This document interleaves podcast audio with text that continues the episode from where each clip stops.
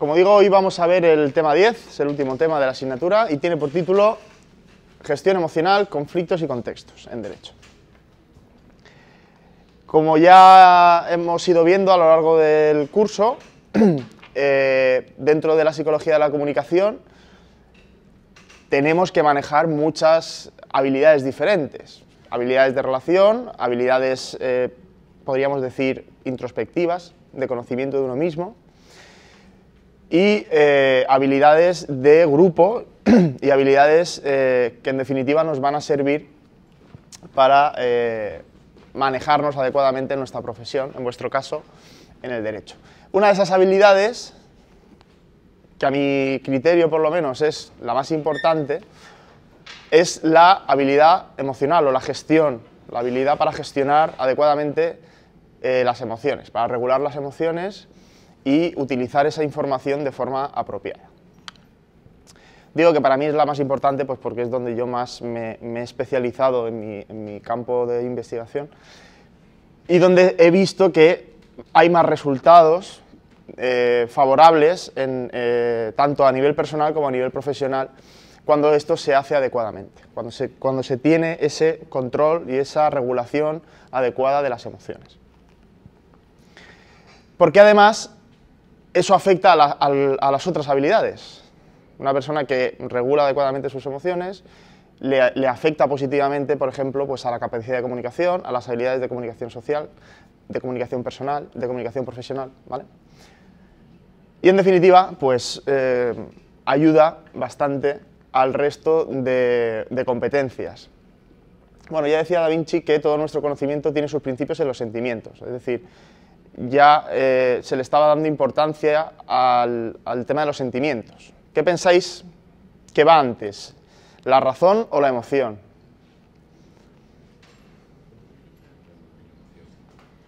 Tú primero sientes la emoción y luego le das eh, un, significado a esa emoción o, tú primero eh, piensas en algo y como consecuencia de ese pensamiento eso te genera una emoción. Eh, ¿Qué pensáis que es la inteligencia emocional? ¿O pensáis que existe la inteligencia emocional? Es un tema que al final, eh, sobre todo a finales de los 90, pues empezó a ser bastante popular eh, a raíz del libro que escribió Daniel Goleman, que supongo que lo conoceréis, o por lo menos os sonará, ¿no? de inteligencia emocional. ¿Y entonces qué puede ser esto de inteligencia emocional? ¿O a qué nos suena? Una palabra importante es inteligencia, ¿no? Es decir, la propia palabra nos está diciendo que hay algo de razón detrás de eso, ¿no? Es decir, si os fijáis, inteligencia sería la parte racional y emoción, o sea, y emocional sería la parte emocional, ¿vale? Entonces es como, una, es como un matrimonio al final entre lo que yo pienso y lo que yo siento, ¿vale? Entonces entender esa relación de cómo funciona nuestra cabeza y cómo funciona nuestra eh, parte emocional es la clave para eh, conseguir el éxito. Porque si, os dais cuenta, seguro que a muchos de vosotros os ha pasado, ¿cuántos de vosotros no ha tenido un compañero eh, en el colegio que no ha sido especialmente inteligente, pues no sacaba buenas notas, y luego pues ha tenido éxito en la vida? Es decir, no todo es ser inteligente, para tener éxito, de hecho, no es necesario siquiera muchas veces ser inteligente, ¿no? es decir, sacar buenas notas, tener un cociente intelectual elevado, ¿verdad? Entonces, hay algo ¿no? Eh, que diferencia a una persona exitosa de otra persona que no lo es, y no es precisamente ser, o no, no es necesariamente ser más inteligente. Entonces, pues un poco indagando sobre todo este tema, es como se empezó a estudiar o a plantear el tema de eh, la inteligencia emocional. Todo esto de forma muy sintética, pero bueno, es mucho más profundo el, origen y todo esto, pero bueno, para que veáis un poquito de dónde viene, ¿no? Y por qué hay personas que triunfan y por qué hay otras personas que, aun teniendo, mm, pues, digamos, una buena base, una buena capacidad o formación académica o tal, no necesariamente son personas que triunfan. Que triunfan en todas, las, en todas las áreas, en todos los aspectos de la vida, ya sea en el profesional o en el personal. ¿Vale? Y luego eh, hay que diferenciar entre problemas eh, racionales, podríamos decir, y problemas emocionales. Por ejemplo, esto es un problema emocional. En una ciudad de Europa hay una mujer que padece un tipo especial de cáncer y va a morir pronto. Hay un medicamento que los médicos piensan que puede salvarla. Es una forma de radio que un farmacéutico acaba de descubrir. Es cara esa droga porque eh, el farmacéutico está cobrando 10 veces lo que le costó fabricarla. Pagó 200 por el material y cobra 2.000 por una dosis. El esposo de la mujer, que está enferma, que se llama Joseph, acude a todo el mundo para eh, intentar pedir dinero para poder comprar la medicina, pero solo ha podido reunir 1.000 euros, o sea, la mitad. Entonces va a ver al farmacéutico, le comenta su situación, que su esposa se está muriendo y le ruega que le venda el medicamento más barato o que le deje pagar más tarde. El farmacéutico se niega y ante esto Heinz, desesperado, piensa atracar la farmacia para robar la medicina. Entonces la pregunta es, ¿debe Heinz robar la medicina? Es una, evidentemente es, una, es un problema, ¿no? es una situación difícil. ¿Por qué es una situación difícil? Porque hay una alta carga emocional detrás de ese problema. Es tu mujer que se está muriendo y eh, una persona que puede salvar a tu mujer no quiere darte esa, medicina, ni te, ni te, está dejando siquiera pagarla más tarde, ni te está dando facilidades, sencillamente porque no quiere, ¿vale?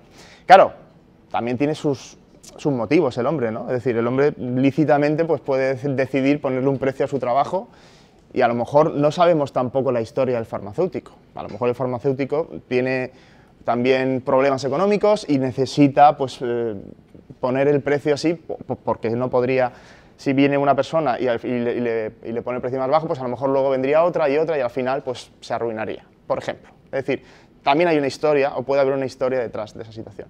Lo que quiero que razonéis o lo que quiero que reflexionéis sobre esto es que nos podemos encontrar, y nos encontramos de hecho diariamente, con problemas de este tipo, problemas que no tienen una solución lógica en el sentido racional de la palabra, sino que hay una serie de elementos detrás que le están dando un contenido mm, emocional al asunto y que puede estar afectando a nuestro juicio y os pasará el día de mañana, cuando os toque pues, eh, estar con algún caso de algún cliente pues, que tenga un problema emocional detrás y, vosotros os vais a ver en esa situación de ¿yo ahora qué hago? ¿no? Es decir, ¿cómo afronto esta situación? ¿Vale? Entonces, lo importante será primero aprender a identificar qué emociones están entrando en juego en esa situación y esas emociones cómo están afectando tanto a vosotros como a vuestros eh, compañeros, clientes mm, o lo que sea, ¿eh? las personas que estén eh, involucradas en esa situación. ¿Pensáis que esta situación se podría haber resuelto de, forma diferente, sin, tener que atracar la farmacia, me refiero?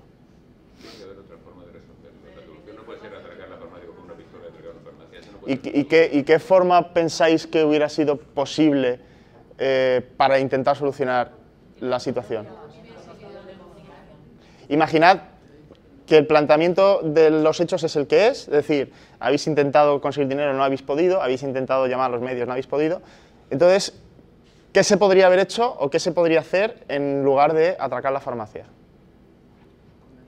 Convencer al farmacéutico, ¿no? ¿Y cómo, y cómo convenceríamos? Exacto. ¿Cómo, ¿Cómo, convenceríamos al farmacéutico? ¿Llevando a la mujer o haciendo qué? Apelando un poco a lo que estamos intentando trabajar hoy, ¿no? Es decir, utilizando la, utilizando la eh, inteligencia emocional, al final. ¿eh? Entonces, por eso es tan importante, porque ante una situación como esta, en la que todo puede parecer que está perdido y que solamente te queda una, una vía de escape, que es coger, y, coger una pistola, como decías tú, y ir a atracar, hay, otras vías, ¿eh? entonces siempre tenemos otras vías. Entonces, la vía de la, de la, gestión emocional, en un caso como este, es una de ellas. Es una negociación, al fin y al cabo, emocional. Entonces, aprender a identificar esas emociones que hay detrás, como digo, tanto de parte del farmacéutico como de parte nuestra, si fuéramos el, el marido, nos puede ayudar a afrontar la situación mejor. No sé si a, conseguir un, resultado diferente, pero seguramente tendríamos más probabilidades de conseguirlo. ¿vale? es lo de siempre, ¿no? no se cazan moscas a, cañonazos o es más fácil cazar moscas con miel. Mm, al final el, dicho popular pues lo, lo explica muy bien, ¿vale? En definitiva, decimos que tenemos la parte racional, que sería nuestro cerebro, que ha ido evolucionando con el paso del tiempo, y luego tenemos la parte emocional, ¿vale? Dentro de la parte racional, podríamos decir, tendríamos la cognición, que ya sabemos lo que es, que ya hemos trabajado sobre las cogniciones, ¿vale? Ideas, la parte afectiva y la parte motivacional, ¿vale? Que si os fijáis, vuelve a estar eh, dividido en tres como vimos en el tema de las actitudes. ¿eh? Lo que yo pienso, lo que yo siento y lo que yo hago. Cognición, afecto y motivación. La cognición es esa parte de memoria, de razonamiento, de juicio, pensamiento abstracto y eh, ideas y todas esas cosas que nos, nos están de alguna forma afectando el afecto, emociones, estados de humor, evaluaciones y la motivación, que es la conación, impulsos, comportamiento, conducta, intención de hacer algo. ¿vale? Lo que es el pensamiento racional, la inteligencia eh, explicaría la esfera cognitiva, que es esa parte que hemos dicho al principio, que no necesariamente tiene que eh, justificar el éxito, y cuando hablo de éxito no hablo solo de éxito profesional, sino también de éxito personal. Y luego estaría la parte afectiva, que eh, está afectando, valga la redundancia, también a la parte cognitiva y a la parte conductual. ¿Vale? Sería, por así decirlo, el centro, desde mi punto de vista. ¿vale? El centro neurálgico donde, eh, el centro de mando, por así decirlo, donde se están tomando las decisiones o están afectando, mejor dicho, a la toma de decisiones del centro cognitivo y se ve reflejado en el centro motivacional o en el centro conductual. ¿vale? Por lo tanto, la emoción cambia el pensamiento, pero no necesariamente hace a una persona más lista, lo que decíamos antes. ¿vale? Es decir, está demostrado que los estados emocionales, los sentimientos, los estados de humor predisponen determinados pensamientos nos afectan al pensamiento. ¿vale? Por ejemplo, se ha visto y se ha demostrado científicamente que estados de humor positivos, estados de ánimo positivo, eh, hacen que las personas tengan pensamientos más positivos relacionados, por ejemplo, con su salud o tomen decisiones eh, relacionadas con la economía eh, más arriesgadas, ¿vale? Y todo lo contrario, estados de ánimo negativo, las personas eh, se, perciben como más enfermas y toman decisiones eh, más arriesgadas, pero negativamente, y suelen eh, perder, por así decir, la inversión. ¿vale? Es decir, es muy importante saber qué estado tenemos en cada momento y cómo nos está afectando ese estado a nuestro juicio y a nuestra conducta. ¿Vale? Las emociones son importantes para orientar el pensamiento y para tomar decisiones. Se ha demostrado, por ejemplo, que el ánimo positivo además facilita el pensamiento y aumenta la creatividad. Es mejor hacer tareas creativas cuando uno está en un ánimo positivo. La tristeza o la ansiedad, las personas en ese estado prestan más atención a las amenazas, utilizan un razonamiento deductivo y sobrevaloran los riesgos. ¿vale? Son algunos datos para que veáis un poco cómo afecta eh, a la toma de decisiones o, a la valoración de las situaciones. Hay muchísimos estudios eh, y constantemente salen más y más estudios de inducción de estados, de estados del humor o inducción de emociones y ver cómo afectan esas emociones a juicios, eh, opiniones, toma de decisiones, etc. ¿vale? La respuesta emocional va a incluir o se va a dividir en tres partes. ¿vale? Una parte que va a ser eh, un estado mental subjetivo, otra parte que va a ser un impulso a hacer algo y otra parte que van a ser cambios corporales o respuestas fisiológicas. Yo cuando siento una emoción determinada, en la cabeza me viene una idea,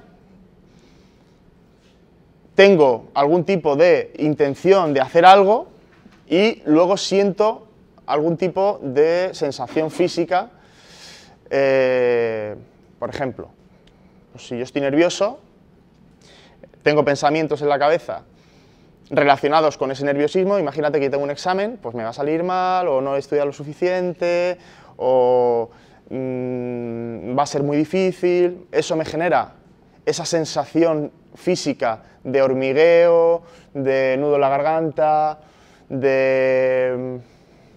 ¿Vale? Y a nivel fisiológico, pues sudoración, me tiemblan las manos, eh, me tiembla la voz, ¿de acuerdo? Entonces, la emoción se ve reflejada en todos los aspectos, tanto visibles como no visibles, de nosotros mismos, ¿de acuerdo? Es importante conocer qué emociones cada uno de vosotros y de vosotras tendrá unas y otros tendrán otras. ¿Qué emociones nos afectan más y qué emociones nos afectan menos? A mí, por ejemplo, me puede afectar más la tristeza, y cuando estoy en ese estado, pues entro como en, un pozo profundo de desesperación, oscuro, en el que me cuesta mucho salir. Habrá personas que no controlen la ira, habrá personas que no controlen... ¿vale? Entonces, esas emociones que nos desbordan son las que más tenemos que trabajar. Para, primero, identificar lo que se denomina, o lo que algunos denominan el gatillo emocional, es decir, ese resorte, ¿eh? ese hecho que nos hace saltar o que, eh, por el cual perdemos el control de esa, emoción y esa emoción ya nos, eh, inunda, nos, secuestra, por así decirlo, y ya pues estamos perdidos. Ahora luego lo veremos de todas formas con un ejemplo. Eh, un estado emocional además puede hacer que un dolor, por ejemplo, se convierta en crónico. Hasta ese punto llega el poder de las emociones no sé si alguno de vosotros ha tenido algún, familiar o, en algún momento está enfermo, pero una cosa que, se le dice siempre a las personas que tienen una enfermedad crónica es que su actitud le va a afectar al tratamiento. Y, es, cierto, está demostrado. Una actitud positiva, un ánimo positivo, mejora la, adherencia al tratamiento y mejora los resultados de los tratamientos. ¿Vale? hasta tal punto llega el poder de la emoción que si le decimos a una persona esto te va a doler, le duele más que si no se lo decimos. Porque ya la mente se prepara para, de alguna forma, anticipar esa, sensación. ¿vale? Hablar del dolor alimenta el dolor. Bien, entonces, ¿cuáles son las funciones de la emoción? ¿Vale? La primera es que las emociones nos ayudan a transmitir cómo nos sentimos. Básico. Gracias a la expresión de las emociones podemos saber cómo se siente una persona. Si esa persona no expresa esa emoción, ¿podemos saber cómo se siente una persona? Pero nos está expresando algo. La, la expresión emocional puede ser, por ejemplo, por la expresión facial, puede ser, por ejemplo, expresión corporal, puede ser, pero nos está expresando la emoción. Otra cosa es que una persona no quiera expresar una emoción, pero se esté expresando esa emoción. ¿vale? Luego está la expresión consciente y la inconsciente, o la controlada y la incontrolada, que alguien de repente pues, rompa a llorar y no, y no querer llorar, pero te desborda esa emoción y al final lloras. ¿vale? O estar enfadado, pero no querer transmitir estar enfadado, pero al final lo transmites, ¿vale? porque te falta esa regulación. ¿De acuerdo? Pero bueno, podemos, podemos de alguna forma ver una emoción en una persona y entender esa emoción y saber lo que está sintiendo esa persona, incluso llegar a empatizar con esa persona y, de alguna forma absorber también esa emoción. Pues habrá pasado, ¿no? Pues eh, ver una película, por ejemplo, que sabes que es una película, que sabes que es un actor, pero de repente pues te genera una emoción. Y, a lo mejor es la misma emoción que está sintiendo el protagonista o la protagonista en la película, ¿vale? Y luego hay emociones o hay expresiones emocionales que a veces puede parecer que es una cosa y luego es otra. Entonces hay que aprender a diferenciar entre unas y otras. ¿Cómo aprendemos a diferenciar? Viendo, trabajando. Somos, por desgracia, más los hombres que las mujeres, somos bastante analfabetos emocionales. Porque la emoción y la inteligencia emocional y el hablar de la emoción no es una cosa que sea eh, habitual, normalmente. ¿vale? Entonces, si no hablamos de algo y no trabajamos sobre algo, es difícil que ese algo eh, lo, controlemos. Pero claro, muchas veces cuesta reconocer realmente qué emoción hay detrás, ¿no? Es decir, porque tú ves a una persona llorar y por, lo, por lo general lo más probable es que si llora alguien es de tristeza, normalmente, pero luego vemos casos en los que también se llora de felicidad. ¿vale? Entonces, claro, hay que, hay que saber un poco qué hay detrás de esa emoción, hay que saber mirar más allá. ¿no? Son un mecanismo también que eh, regula el comportamiento. Con la emoción se pueden conseguir cosas, ¿sí o no? Facilitan la interacción social, por ejemplo, la sonrisa o la mirada eh, sirven para regular eh, la interacción social. La sonrisa, de hecho, es muy, importante también, es una de las herramientas de expresión facial de las emociones más importantes. Y que mejor regulan y que mejor eh, facilitan esa interacción social. Y también son determinantes para percibir nuestro entorno. En función de cómo nos sentimos, tenemos información de nuestro entorno. ¿vale? Por ejemplo, ¿pensáis que las notas son objetivas?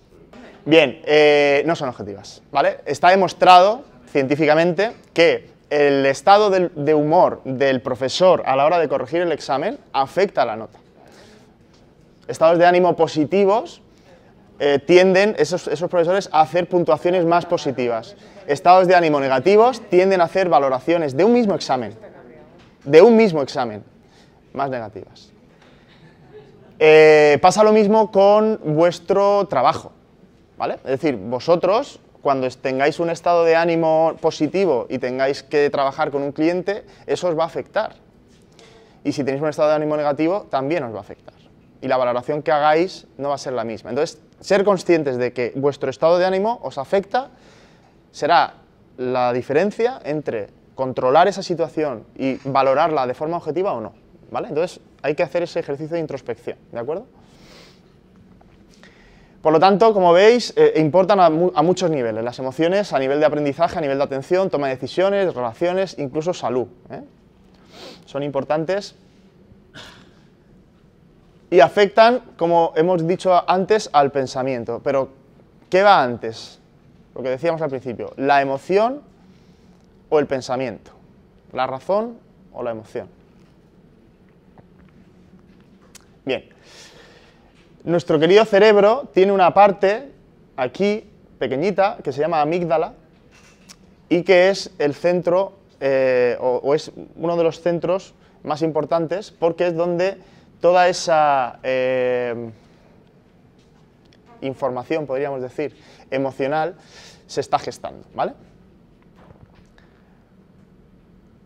Lo que nos dice la teoría o lo que nos dice lo que se ha ido eh, investigando en este, en este campo es que las emociones son, por, así decirlo, las primeras. ¿eh? Los pensamientos llegan después de las emociones. Por ejemplo, esto se ve en, eh, los instintos. En la supervivencia del ser humano, eh, cuando percibió un peligro, salía corriendo. ¿Vale? Luego ya pensaba por qué estás corriendo, pero si de repente oyes un ruido en la selva y echas a correr, ¿vale? Dices, instinto de supervivencia. Hay una emergencia y la amígdala es la que está bombeando ¿eh? esa, información emocional al cerebro. Y luego tenemos eh, delante del cerebro, tenemos el lóbulo prefrontal, que es la parte racional. Nos llega la emoción entonces, la parte racional, ese lóbulo prefrontal, es el que tiene que decir, bueno, espera, ¿qué hacemos con esta emoción? ¿De dónde viene esta emoción y a dónde va? ¿Vale? ¿Vamos a parar esta emoción aquí o vamos a dejar que fluya? ¿Eh? Es como un grifo. Si, dejamos el grifo abierto, está saliendo agua constantemente. ¿eh? pero la rosquita del grifo es ese lóbulo prefrontal que dice paro o abro, paro o abro, ¿vale? Esa conexión entre el tálamo y la amígdala. Entonces, muchas veces tenemos reacciones que mm, ni siquiera nosotros mm, sabemos por qué las hemos tenido, o nunca os ha pasado, que de repente hacéis algo y, cuando os calmáis, de repente decís, madre mía, lo que he hecho, o lo que he dicho, ¿no? Si tú me dices que sí, porque... ¿Vale? Sobre todo, por ejemplo, pues pasa mucho en las relaciones, ¿no? Pues, a, ¿A quién no le ha pasado que ha discutido con su pareja y de repente ha dicho una barbaridad, ¿no? Es decir, y luego te calmas y dices, madre mía, lo que he dicho, perdona, tal, ¿vale? ¿Por qué nos pasa eso? Bueno, pues, eh, si no recuerdo mal, creo que era Goleman quien dijo porque nos secuestra la amígdala, ¿no? O sea, la amígdala, esa, esa parte emocional que veíamos antes en el cerebro, nos secuestra, ¿vale? Se, o sea, destroza ese lóbulo prefrontal, ese grifo no, no se cierra, entonces sale, sale toda esa eh, emoción, digamos, mm, descontenida y, nos secuestra mm, la amígdala, ¿vale? Cosas, por ejemplo, como las que se ven en, deportes a veces, que hay tanta adrenalina, ¿eh? las emociones están tan a flor de piel, que no da tiempo a pensar. Entonces sale la emoción, no se bloquea y ¡pum! Y lo que suele pasar pues son cosas, no siempre, pero cosas como esas de agresiones y tal, ¿no? ¿Por qué? Porque hay, tanta tensión, hay tanta adrenalina y no, y no hay tiempo para, para, pensar y para razonar y pasan estas cosas, ¿vale? Entonces tenemos que entender esa relación entre nuestro cerebro, que es físico, y nuestra conducta. ¿eh? Cómo se relaciona ese tronco eh, de, acción. ¿eh? La amígdala, las neuronas prefrontales que estarían dentro de ese lóbulo prefrontal y la conducta. ¿vale? Y esa amígdala que es la parte emocional y esas neuronas prefrontales que sería la parte ejecutiva. Bien, por lo tanto, resumiendo todo eso, mediante la eh, gestión de las emociones o mediante la inteligencia emocional, tenemos o desarrollamos habilidad para percibir emociones, para acceder y generar emociones que facilitan el pensamiento, para comprender emociones y regular emociones que promueven el crecimiento emocional e intelectual. Estos serían un poco las ramas o los eh, pilares, por así decirlo, del modelo de eh, y Mayer, que son los pioneros eh, en el campo de la inteligencia emocional. Fueron los que definieron el constructo de inteligencia emocional, a pesar de que luego Goleman se hiciera famoso con el libro de inteligencia emocional y que la mayoría de la gente pues, se lo atribuya a Goleman. Aunque bien es cierto que los orígenes de la inteligencia emocional pues, están incluso en teorías anteriores, ¿no? Pero bueno, digamos que el constructo lo definen estos señores y hablan de que el cuerpo y la mente se relacionan de forma compleja. Tan compleja que existen diferencias individuales, es decir, no todo el mundo tiene la misma base de gestión emocional, es un poco como lo de la música, ¿no? Pues hay gente que nace con esa habilidad, sin haber, eh, sin haber ido a clases, les pones un piano y, y enseguida aprenden a tocar el piano o tienen oído musical, y otras personas que les cuesta una barbaridad. Pues esto es igual, hay personas que de, base, de entrada, tienen una alta inteligencia emocional y gestionan muy bien las emociones y, utilizan muy bien todas esas emociones sin haber sido entrenadas y hay otras personas que no, otras personas que les cuesta mucho y que no tienen esa base, ¿vale? Pero lo importante de todo esto, que os digo siempre, es que se pueden aprender las habilidades, ¿vale? Y estas no son, no son menos en este campo, se pueden aprender las habilidades emocionales y de hecho os animo a que las aprendáis. Bien, este es el modelo, o es un poco una tabla resumen del modelo de Mayer y Salway, de Salway y Mayer de, inteligencia emocional. Si os fijáis, hay, como cuatro ramas, de hecho se, llama el modelo de las cuatro ramas, que sería percepción, valoración y expresión de la emoción, primera rama, segunda rama sería facilitación emocional del pensamiento, la tercera sería comprensión y análisis de las emociones, conocimiento emocional, y la última, regulación reflexiva de la emoción para promover el crecimiento emocional e intelectual. Y dentro de cada una hay como diferentes bloques. Por ejemplo, voy a leer el primero, identificar emociones en los propios estados, sentimientos y pensamientos. Identificar emociones en otras personas y objetos. expresar emociones con precisión y las necesidades relacionadas, y diferenciar entre sentimientos precisos, imprecisos y sentimientos honestos y deshonestos. Si os fijáis, todo tiene que ver con percepción de la emoción, y así con cada una de ellas. De la izquierda a la derecha iríamos dentro de cada una de las ramas desarrollando esas habilidades, ¿vale? Las de la izquierda serían más fáciles de desarrollar y las de la derecha poco a poco se irían haciendo más difíciles. Por lo tanto, iríamos desde un nivel de poca madurez a un nivel de máxima madurez. ¿vale? Y lo mismo de arriba a abajo. La percepción sería la primera parte a trabajar y conforme fuéramos bajando sería cada vez más complejo el trabajo de esas habilidades. ¿vale? Al final, estas de aquí serían las más complejas, sobre todo esta de aquí del final, que sería manejar emociones en uno mismo y en los demás. Lo que, lo que decíamos antes de si estuviéramos manipulando o no manipulando con esa gestión emocional. ¿vale?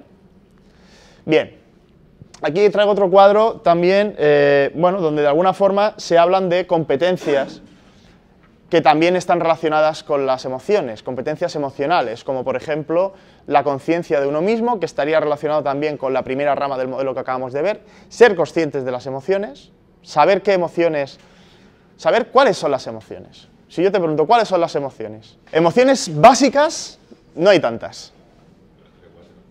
Un poquito más.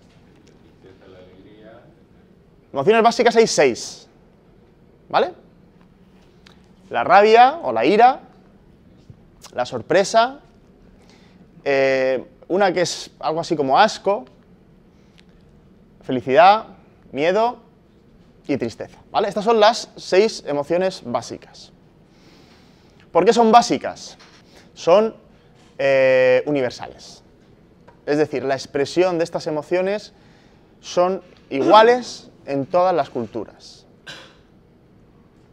Esto lo estudió Paul Ekman, que os sonará, un psicólogo bastante famoso, y se fue a una isla, si no recuerdo mal, por las Amazonas, a estudiar a los indígenas de allí que no habían tenido contacto con, con el ser humano occidental y vio que las expresiones de estas emociones eran las mismas, expresiones faciales de estas emociones eran las mismas en esa persona que en las personas occidentales, que las, y entonces eh, eh, fue investigando y vio que al final, bueno, pues esas, emociones son universales, esas expresiones emocionales son universales. Y luego, como bien dices, hay subemociones ¿eh?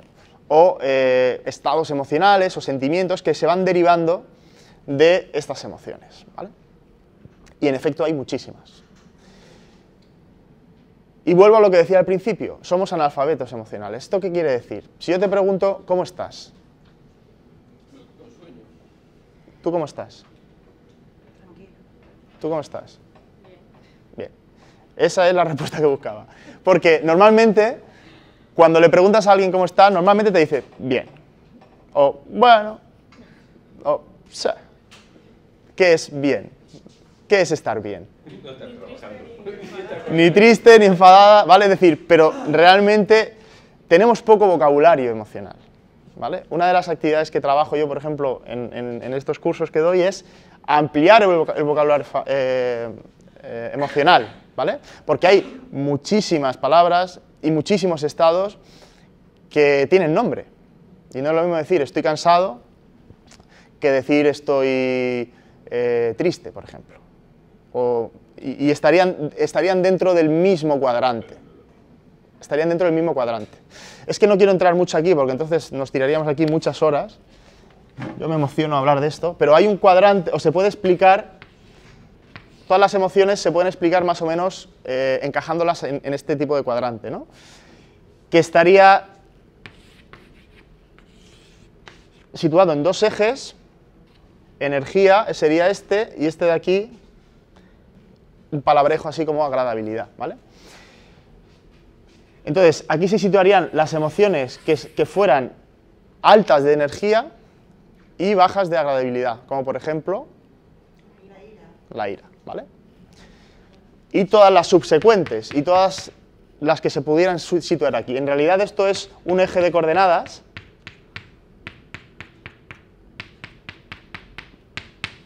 y en función de menos 2 y más 3 no es lo mismo que menos 5 y más, y más 1, por ejemplo.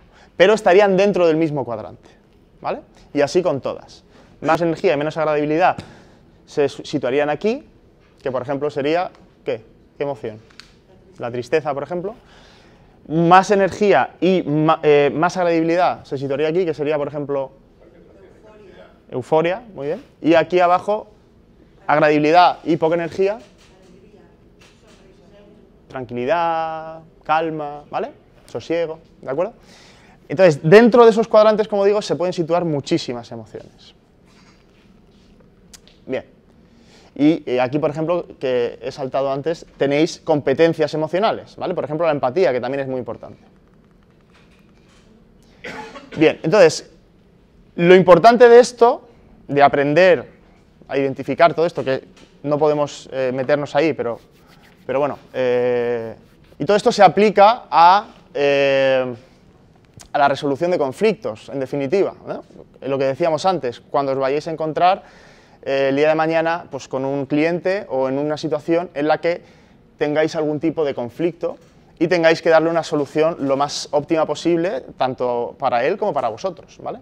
Y pues hablando de diferentes tipos de conflicto o de resolución de conflictos, nos encontramos con diferentes formas de afrontar esos conflictos, como la negociación, la conciliación, la mediación, el arbitraje o el juicio. ¿vale? Y cada uno de esos eh, eh, herramientas, por así decirlas, se diferencian en si el hecho es presente o es futuro, por ejemplo, en la negociación es o presente o futuro, las consecuencias de esa negociación o el objetivo de esa, de negociación es que ambas partes ganen, centrado en las partes implicadas, la participación es voluntaria se realiza una comunicación informal y la resolución se eh, realiza mediante un contrato vinculante. ¿vale?